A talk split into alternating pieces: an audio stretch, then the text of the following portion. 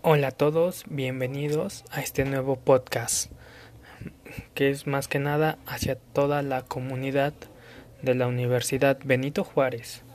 En este podcast vamos a tratar de lo siguiente, sobre la escuela activa de un psicólogo, pedagogo, neurólogo llamado Edward Claparet.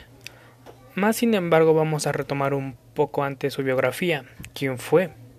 Edward Claparet nació el 24 de marzo de 1873. Falleció a los 67 años el 29 de septiembre de 1940 en su país de origen, en Suiza y ciudad de Ginebra. Ahí mismo realizó sus estudios universitarios, en la cual posteriormente trabajó y junto igual con las demás universidades que fue en los países de Alemania, Francia.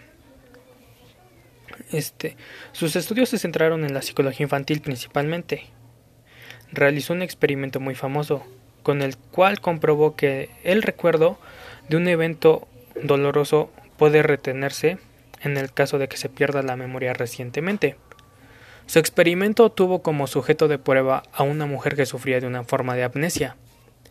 Podía rememorar todos sus viejos recuerdos y conservaba sus habilidades básicas de razonamiento, pero no recordaba el pasado reciente. Entonces lo que hacía era que Claparet la saludaba todos los días, pero ella no lograba recordar su rostro. Entonces en una sesión del experimento, Claparet escondió un alfiler en su mano y le extendió hacia la mujer, lastimándola con la punta del alfiler. Al día siguiente, nuevamente Claparet eh, extendió la mano y la dama no lo reconoció, pero al momento de ver la mano extendida, la mujer dudaba de estrechar la mano o no. Entonces fue con la conclusión de que yo llegó Claparet que reconocía la amenaza mas sin embargo no recordaba el rostro de Claparet. Eso fue lo que aportó en sus experimentos.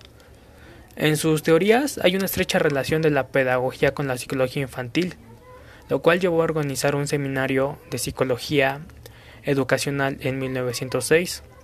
Seis años más tarde funda el Instituto Rousseau, el cual este es un filósofo que él este, admiraba mucho y cual retomó de muchos de sus trabajos Claparet.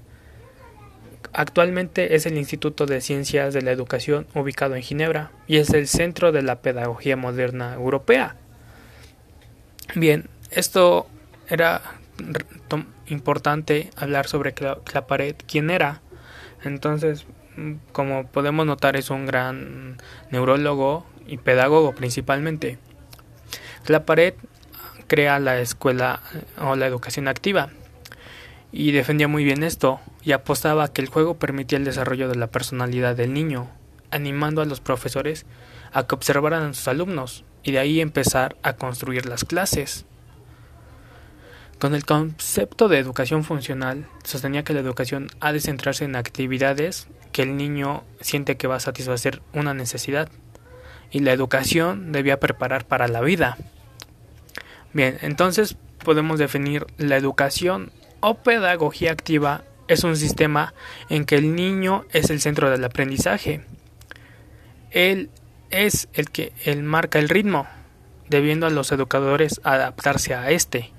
Y es que en la educación tradicional ocurre todo lo contrario.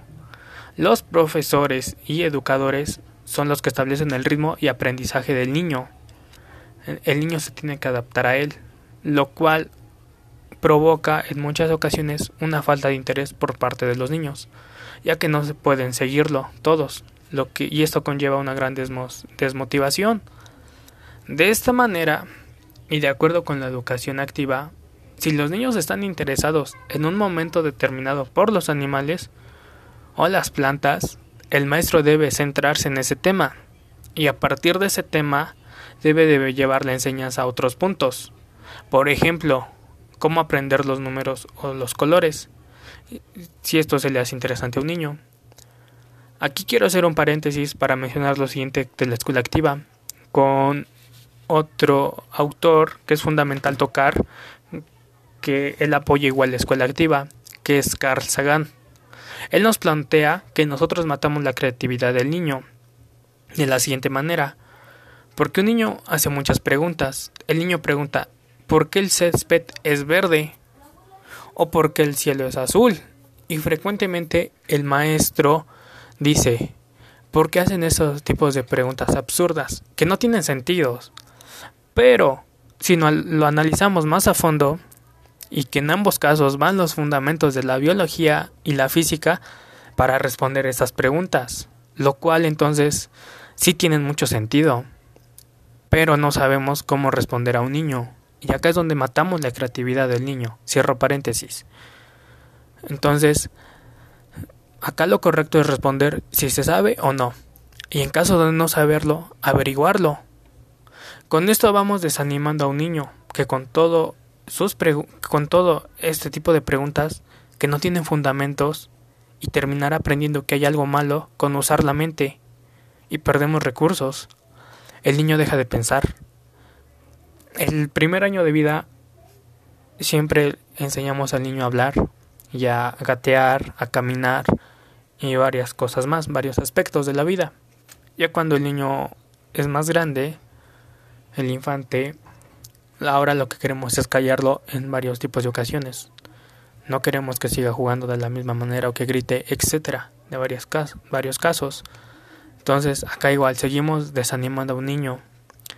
Y lo que necesitamos son esos recursos intelectuales.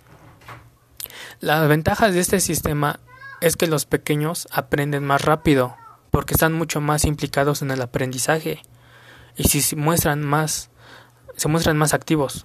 En este sistema educacional, asimismo, el niño desarrollará muchas más capacidades personales para integrarse a una sociedad, pero sobre todo en aportar lo más valioso de su individualidad, su pensamiento.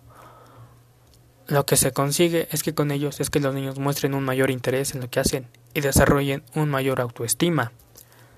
Esto es lo que nos plantea este Claparet con este tipo de enseñanza, que es la Escuela Activa. Bien, sin más que agregar, muchas gracias por escuchar este podcast. Nuevamente, mi nombre es Social Darío Méndez López, soy estudiante de la carrera de Psicología. Actualmente estoy cursando el quinto semestre. Muy bien, gracias y nos vemos a la próxima.